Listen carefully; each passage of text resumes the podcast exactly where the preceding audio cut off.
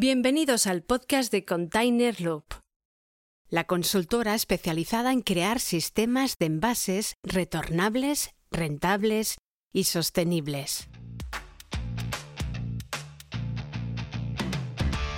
Con Esteban Fuica como conductor del programa y David Izquierdo como fundador y CEO de Container Loop.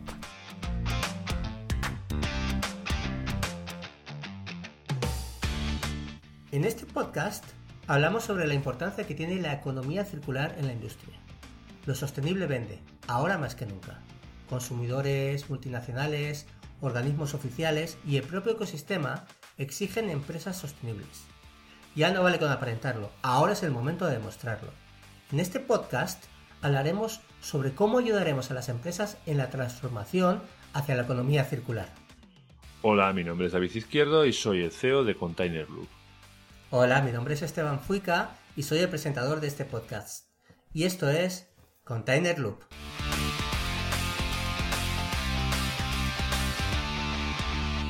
En el podcast de hoy hablaremos de las empresas que lo hacen bien. Las empresas que ya tienen instaurados sistemas de envases retornables que son rentables y sostenibles. En concreto, hablaremos de cómo afecta el Real Decreto 1055-2022 de envases y residuos de envase a las empresas que trabajan con sistemas de envase retornable y cómo se tiene que adaptar a la nueva normativa. Bueno, don David Izquierdo, ¿cómo está usted, caballero? Muy bien, señor Esteban Fuica. Muy bien. ¿Qué tal el veranito, caballero? Pues nada, ya hemos regresado de las vacaciones, ¿no? ¿Eso es bueno o es malo? Bien, he estado bien. Con ganas de dejar a mi hijo en el cole. bien, ¿no? Bien. Calor.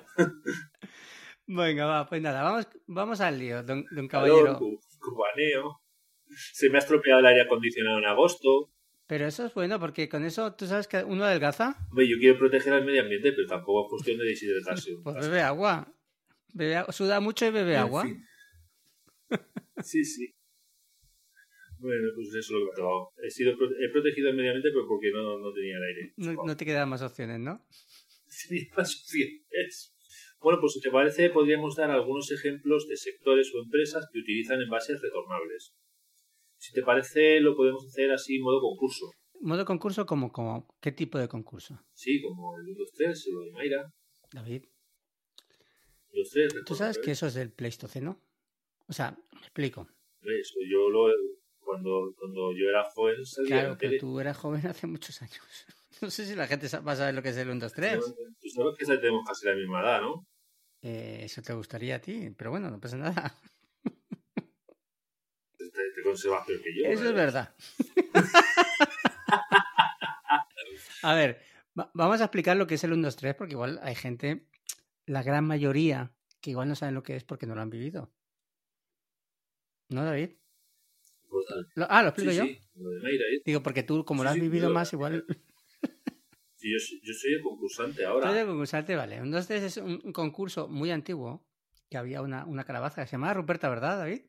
Creo que sí, están los, los superterreñones, creo que estaban, no sé, la Mayra. ¿Era una calabaza o un botín? Bueno, no me acuerdo muy bien. Pero bueno, da igual. Ah, Era, era un programa de concurso donde nos hacían preguntas y en teoría contestaban parejas. En este caso vas a contestar tú Sí, solo. yo soy, eh, ¿cómo se llama? Eh, eh, soltero y residente en Madrid, no, casado y residente en Valencia. Eso.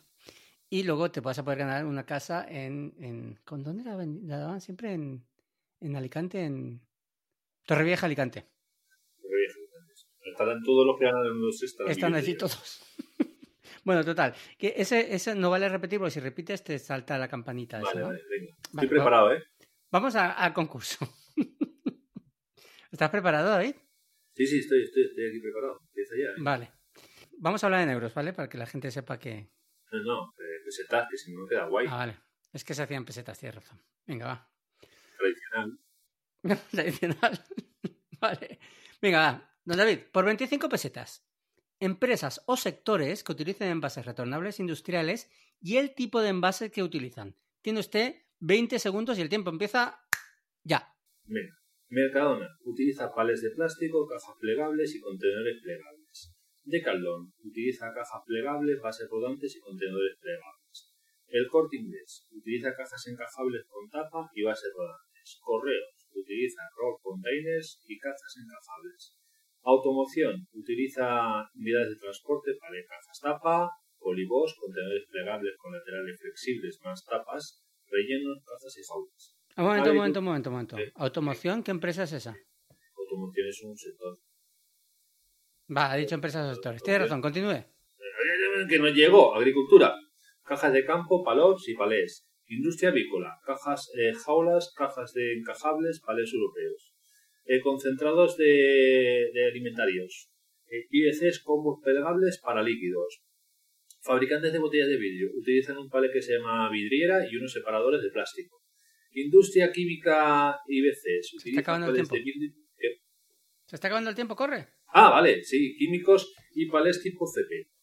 Empresas cerveceras, por ejemplo, BAM, utilizan el canal Oreca, utilizan botella de vidrio, caja de plástico y un palé de madera. Ah, ya, está, ya está. Tiempo, Ya, tiempo, ya, tiempo. Ya, Oh. Y eso que me Necesito- interrumpido, ¿eh? Podría haber dicho alguno más, ¿eh? Bueno, no pasa nada. Venga, venga. Pues la Bueno, cuenta. ah, le voy a decir primero la- las que ha acertado. Vale, Usted ha acertado, a ver, que vea yo, 11 respuestas. Todas. No has, no has soltado O sea, la campana de 25 todas. pesetas cada una. eh, 275 pesetas, caballero. Que eso en euros son. Te da para un chicle. Sí, sí. Un chicle. Oye, una, una preguntita que Dime, dime. estaba aquí yo escuchando. Sí, ¿En la agricultura he dicho en agricultura, palets y eh, palops? sí, ¿He dicho palops. palops? Sí, es que sea, en, la, en la agricultura lo llaman palops, por lo menos aquí en Valencia le llaman palops. A mí me parece lo llamaban un portero que jugaba en el Valencia antes, que se llamaba palop, pero, pero eso no sé lo que yo es el palop. ¿Qué es? le llaman así, yo sé, una caja grande de madera. Eh, eh, los, eh, eh, yo cuando los vendo le llamo big box, pero porque uno de los proveedores que tengo le llama así. Pero es, básicamente es un contenedor donde ponen las sandías, cuando vas al supermercado que están las sandías ¿Sí? ahí dentro, eso es un palo. Ah, claro, los beatbox, tienes razón, vale. Claro, o lo, verá- o lo verás, por ejemplo, alguna vez cuando si pasas por alguna zona de campo, verás que están recogiendo la naranja o alguna cosa que a veces la recogen en palos. Sobre todo la sandía.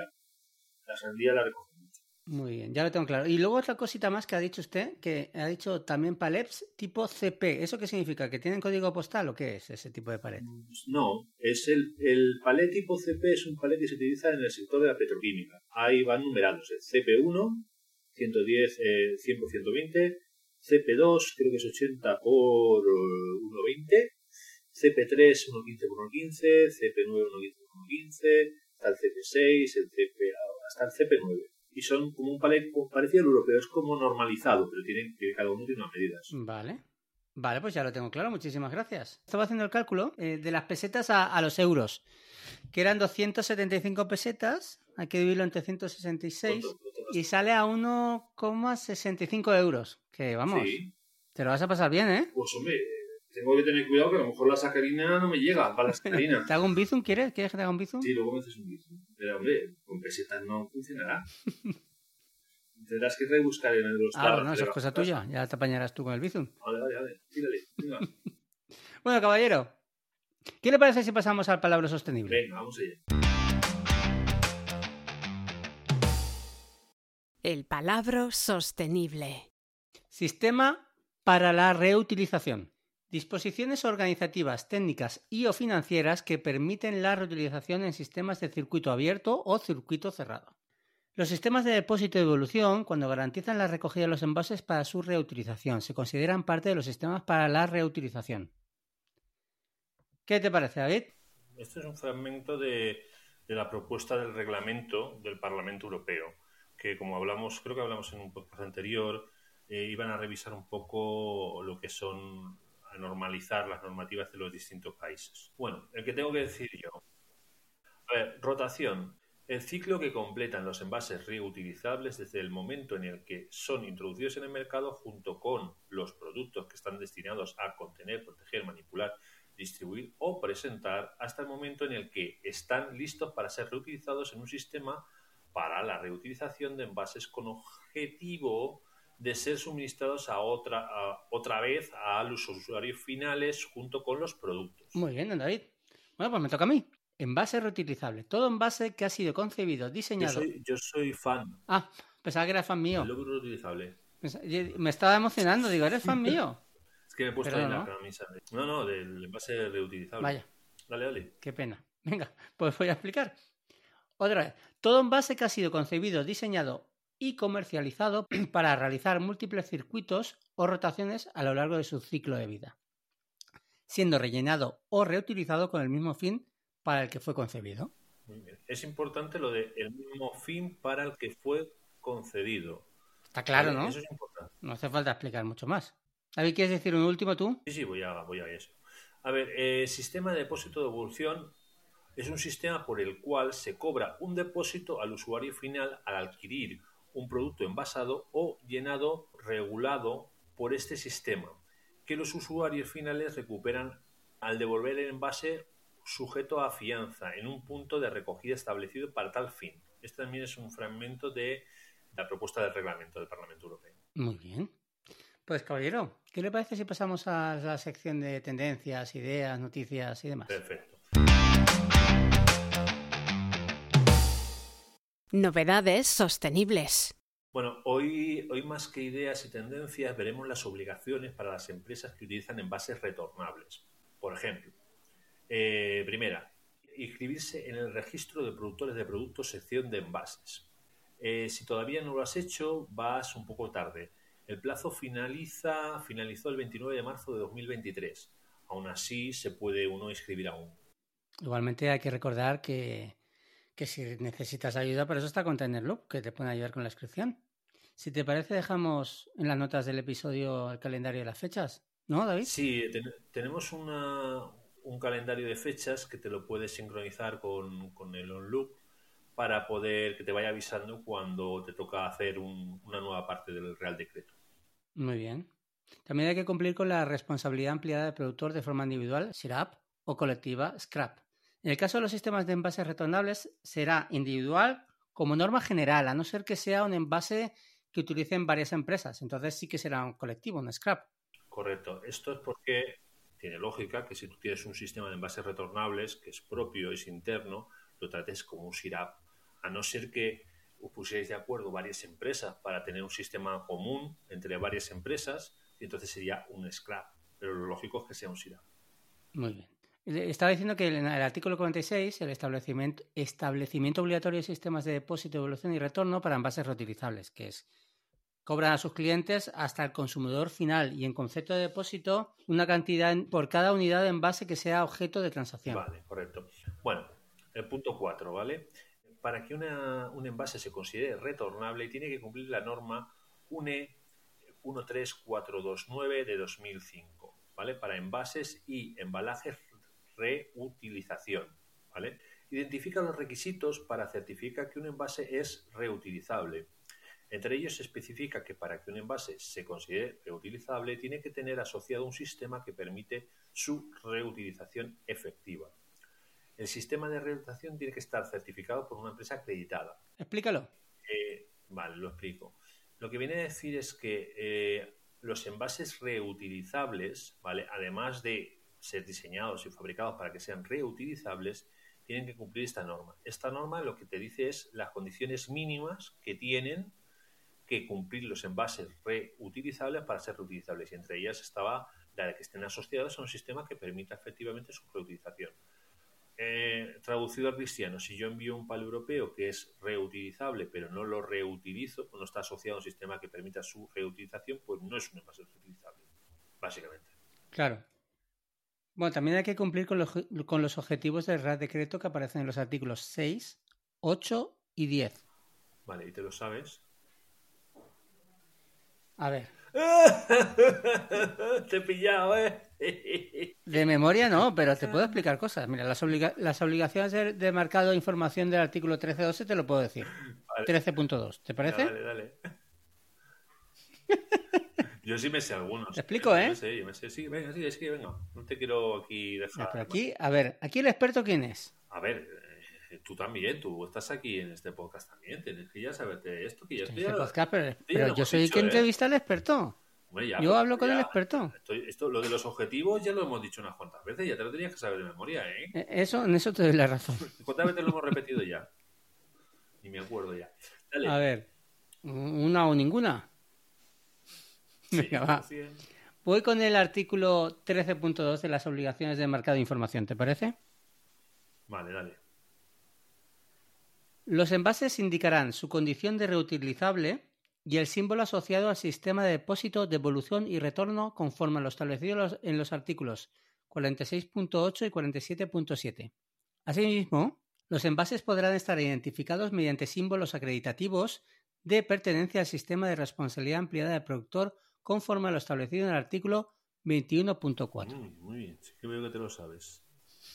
bueno, artículo 7. En planes empresariales de prevención y ecodiseño, ¿ves? Mira, estarán obligados a aplicar un plan empresarial de prevención y ecodiseño con carácter quinquenal los productores de producto que a lo largo del año natural introduzcan en el mercado una cantidad de envases igual o superior a las indicadas, pues 250 toneladas de vidrio, 50 toneladas de acero, 30 toneladas de aluminio, 20 toneladas de plástico, 15 toneladas de si se trata exclusivo de cartón y otros componentes compuestos y 300 toneladas en total. Y me he dejado para el final 20 toneladas de madera. Ojito que 20 toneladas de madera no son muchos. Si estamos hablando de palés, es una cantidad pequeña, ¿eh? A poco que te toca hacer esto, ¿eh?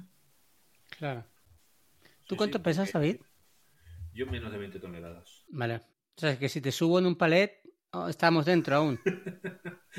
pues mira, para que te hagas una idea, eh, un palet europeo pesa unos 23 kilos. Hemos hablado de 20 toneladas, que son 20.000 kilos, dividido por 23 pues nada, con que compres mil palés al año, 869 europeos, ya tienes que hacer el plan quinquenal. No es nada, ¿eh? Eso es poco, eso te voy a decir, eso es poco. Ah, pues digo que ah, hay que planteárselo. Que los palés, los palés pesan bastante. Claro, los buenos. Hay ligeritos, pero justamente el europeo es pesado. El europeo pesa 23 kilos. Mm. Bueno, yo voy a hablar de la propuesta de reglamento de la, Unión, de la Unión Europea y el Consejo, pero no voy a explicar todo porque es bastante denso. Voy a ir directamente a lo importante, si te parece, David. por ejemplo, hay una implantación de sistemas para la reutilización que respeten los requisitos mínimos que se establezcan en el presente reglamento. También deben definir los criterios y formatos de los envases reutilizables, número mínimo, de circuitos o rotaciones, diseños normalizados, así como requisitos para los sistemas para la reutilización, incluidos los requisitos de higiene. ¿eh? Vale. Venga, vamos a ver. Eh, disposición transitoria segunda. Obligaciones de información de los productores de producto correspondientes a los años 2021 y 2020. Este te tienes que saber ya. Hombre, claro. ¿Te, la digo yo? claro. ¿Sabes qué había que hacer en esta? Cuenta, venga, va, dila. ¿De qué están obligados los, de, de, informar los productores de producto? ¿En carácter retroactivo? Sí, esa, esa. Esa es la que le gusta a todo el mundo un montón. Cada vez que lo digo se me se le cortocircuitan a... Sí, esa es la que... Sí, sí, está, al lado de todo el mundo. Bueno, asimismo, los productores de productos deberán remitir información relativa a los envases reutilizables, por eso lo hemos puesto otra vez esto, que estuvieran en circulación en 2021. Así que cuando preparemos este primer informe, que ya lo teníamos que haber presentado porque se hacía en julio, creo que recordar, teníamos que decirle cuántos envases teníamos ya reutilizables en el mercado, en circulación. Bueno, tienes que decir que una vez finalizado el plazo anterior, los productores deberán remitir la información correspondiente al año 22. Sí, sí, esto ya lo hemos repetido muchas veces, pero en este caso era un poco explicar que también aquí le afecta a los envases reutilizables. Claro. Bueno, caballero, después de, este mega tostón, ¿qué le parece si pasamos al, momento Camille? Pues despertamos ya a los oyentes. Venga, vamos para allá. Momento Cavi Lame. Bueno, este es, este es un poquito, bueno, lo de siempre, los momentos Cavi Lame siempre son un poco así. Es algo muy sencillo, pero no se suele tener en cuenta, ¿vale? La semana pasada visité una empresa que generaba palés. Entonces, eh, resulta que la empresa generaba palés de, de 80% 20 EUR eh, rotos y 80% 20 rotos, ¿vale? Y, y también a otros modelos, ¿no? Entonces, era una empresa que generaba palés, pero a la vez consumía palés. Entonces coincidían eh, el modelo de 80% 20 EUR coincidía que lo consumía y lo generaba y el, modelo de 80% 20 fuerte consumía y generaba. Y al final lo que lo que le dijimos al cliente decía, mira, en lugar de yo ¿Te puedo hacer una pregunta? Dime. ¿Cómo puede ser que una empresa que visitaste genera palés rotos? ¿Los genera rotos? ¿O los gasta y se rompen? Eh, claro, porque se les rompen yo uso los palés y cuando se rompen, claro, ¿no? Vale, vale, vale. Los utiliza, genera es que genera envase, residuos de envase. le puedes comprar palés. Muy bien. ¿Vale? Entonces tiene por un lado unos palés que está consumiendo buenos y unos que está generando rotos. Entonces lo que le planteamos a esta empresa que es en lugar de coger y yo comprarte los palés, llevarlos a mi almacén y tú tener que comprar un nuevo palé, como lo que estamos intentando con todos estos objetivos de reutilización y de reducción, es introducir menos envases en el mercado. Entonces le dije, bueno, pues vamos a llevarnos los palés, contamos los palés europeos que están rotos y contamos los de 80% de fuerte y te los volvemos a entregar y en vez de cobrarte por venderte el palé, te cobramos por reacondicionar el palé.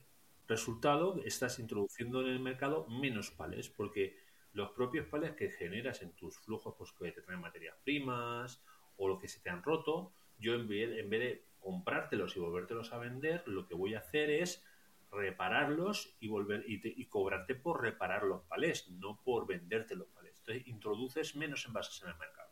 Cortito y al pie. Y aparte te ahorras entre Claro, te ahorras un euro por palé entre uno y uno con noventa. Además te ahorras dinero. Muy bien. ¿Y te hicieron caso? Están en ello.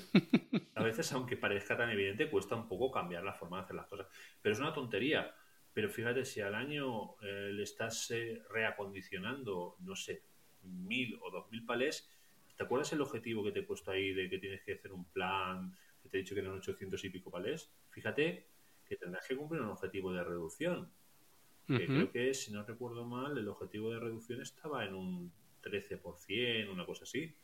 O sea, con eso ya cumples. Bueno, caballero, hoy está siendo algo pesado, pero al final podemos repasar algunos anexos que tienen que ver con los sistemas de envases retornables. ¿Te parece? Vale, pues muy bien. ¿Empiezas tú? Venga, vamos con el anexo número 4. Vale, vale. La inscripción e información anual a suministrar al registro de productores de productos en materia de envases, que son los productores de productos envasados están obligados a facilitar en el momento de registrarse y la, la, siguiente información. Nombre y dirección del producto o de su representante autorizado, incluyendo el código postal, localidad, calle y número país. Has dicho nombre y dirección del producto. Del productor, perdón nombre y dirección del productor y de su representante autorizado, incluyendo el código postal, localidad, calle y número, bueno, país, etcétera. Pídele el DNI al producto. ¿Al producto? No, al productor. Sí, y el pasaporte le has pedido el producto también. Cartilla de la Seguridad Social. A ver, si es productora, igual le pido el número de teléfono. es que me ha hecho gracia. productor le pilles el código postal del producto eh, la, localidad, la calle, residente en Valencia, el producto, con DNI. ¿Estás bien, David? ¿Necesitas ayuda? No, no, estoy perfectamente. Sigo. Eh, el número de identificación fiscal del producto, digo, del productor. Eh, identificación fiscal nacional. Código de actividad del producto, digo, del productor. Categoría de envases Mira, ahora sí que vamos a poner el producto. Muy bien. Bueno, el envase. Domésticos, industriales y o comerciales. Si no, y si son de un solo uso o son eh, retornables o ambos. Ojo, aquí hay que especificar. ¿Retornables o reutilizables, David? Los envases. Eh, bueno, reutilizables pone aquí. Es que yo para mí se puede llamar de las dos formas, pero reutilizables, lo que pone la ley. Muy bien. Para que no nos equivoquemos. La ley no falla. Bueno, repito, tienes que especificar flujos, ¿vale? Domésticos, industriales, comerciales, de un solo uso, retornables y los tipos, ¿vale? Pues tendrás por palés, cajas, etcétera, ¿vale? Vale, declaración del sistema o sistemas de responsabilidad empleada del productor con el que cumplen sus obligaciones para cada categoría de envase, que es la declaración de veracidad de la información suministrada. Vale, esto eh, todavía muchos scraps no están constituidos, están en ello. Eh, tienen de fecha para presentar la solicitud hasta que acabe el año y tienen todo el año que viene para que se la acepten. Entonces, los que no tengan un scrap, pues ponen en proceso, o los que no tengan el SIRAC constituido, ponen en proceso y ya está. Vale, sigo. Los productores de producto deberán remitir anualmente las cantidades de peso por tipo de material de envase que introduzcan en el mercado, así como el número de unidades desglosado por para cada sistema de responsabilidad del productor, las distintas categorías de envase, diferenciando si son de un solo uso o reutilizables. Seguimos con el de un solo uso o reutilizable. Conforme a las opciones incluidas en el registro de productores. Bueno, pues lo dicho. Bueno, a la hora de llevar un control de los envases que hemos introducido en el mercado y sobre todo también de los retornables, pues bueno, es una buena idea tener una aplicación de tracking que nos haga este control. Y bueno, en ContainerLoop ya sabéis que tenemos TrackLoop que hace todo esto. Sigo. A ver, anexo 5, V. Contenido de la comunicación de los sistemas individuales de responsabilidad del productor en materia de envases. Datos de, identificación del productor y en su caso de su representante autorizado. ¿vale? Acordaros que podía haber un representante autorizado en el país eh, para los productos que eran importados o eran por adquisición intracomunitaria. Domicilio social, NIF, información y, persona de contacto, indicando de si el productor es fabricante, importador o adquirente intracomunitario. Muy bien. También el B, que es el ámbito territorial de actuación, y el C, que es la identificación, categoría, material y peso de los envases puestos en el mercado anualmente y una estimación anual en peso por categoría, ya sea doméstico, comerciales e industriales. Y material, perdón, también. Muy bien. Lo de la estimación ya lo lo veo complicado, pero bueno. Bueno, eh, sigo. Los residuos que se prevén generar. Aquí hay que ser, tener una bolita de cristal, ¿eh? ¿Te has dado cuenta, Esteban? Sí, sí, sí, que, hay que tener y averiguar cuánto vas a, generar. Claro, pues para saber lo que, lo que vas a generar de residuos y también saber lo que hiciste en 2021. Yo no sé lo que hice ayer, pero tengo que saber lo que hice en 2021. Bueno, los residuos de envase y envases usados que se destinarán a la reutilización, a reciclar, a la valorización o a la eliminación de los, eh, de los recogidos separadamente expresados en peso y en porcentaje respecto a, lo recogido. Madre mía, cuántas cosas. Encima, el símbolo con el que se identifican los envases reutilizables. Correcto. Y en su caso, los envases de un solo uso.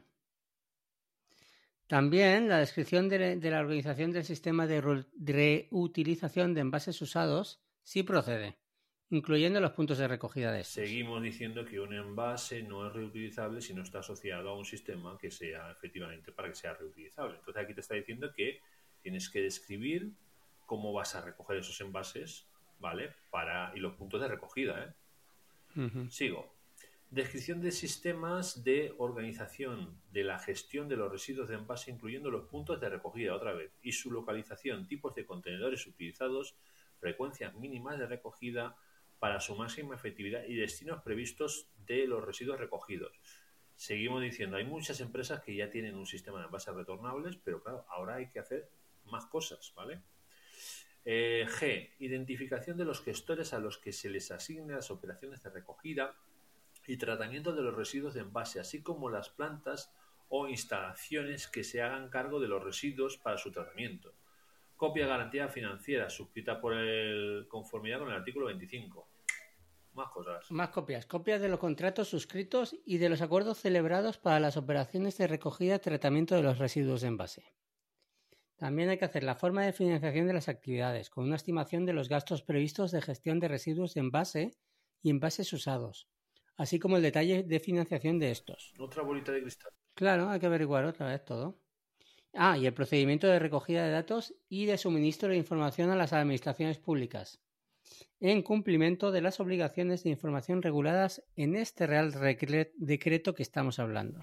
Bueno, identificación de los acuerdos establecidos con otro sistema de responsabilidad del productor. Bueno, la ley te permite que, vale, si tenéis flujos distintos, que podáis poner de acuerdo, digamos, para, para cumplir con las obligaciones de la responsabilidad del productor.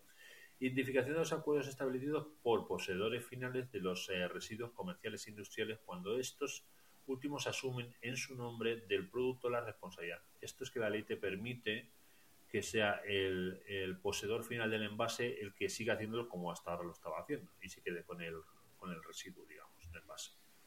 Bueno, señor oyente, quiero que se despierte y escuche atentamente porque quiero terminar dando que, bueno, yo no, el experto, nuestro David Izquierdo, que nos dé algunos consejos para resolver todas estas cuestiones. Entonces tiene que despertar ahora mismo y escuchar los, consejos que le tiene que dar David. Señor David, yo creo que lo mejor es... Después de todo este tostón que tenemos aquí, que hemos dicho del anexo 5, sobre, los, sobre los envases individuales, quiero que nos haga un pequeño resumen divertido, gracioso, con chistes y anexos partes, va- varias partes de anexos distribuidas en diferentes Tú anexos. estás con la parte contratante de la primera parte, es igual a la parte contratante de la segunda parte. Bueno, a ver, Exacto, a ver, danos algunos consejos de verdad que valgan la pena porque esto es una locura. Básicamente es que eh, cuando ya tienes un sistema de envases retornables, muchas empresas todavía no saben que tienen que hacer esta serie de trámites y bueno, que es, es complejo, ¿vale? Entonces yo lo que recomiendo aquí es que nos hagan una consulta. A ver, eh, lo mejor es que se pongan en contacto con nosotros. Claro. Como siempre, ofrecemos eh, 30 minutos de consultoría gratuita para aclarar dudas y, y si necesitan más ayuda, pues en Contanerlo puede- podemos ayudarle porque al final todo esto es bastante complejo y cada caso, digamos, es un mundo. Entonces hay que analizar cada caso, hay que verlo todo y hay que organizarlo. Pero hay muchísimas empresas que ya lo están haciendo bien y ole por ellas, pero que ahora pues tienen que hacer un poquito más de trabajo. Sé que, que todo esto es un tostón, pero, pero hay que hacerlo. Es así, no hay más. No queda otra, señores. Hay que hacerlo.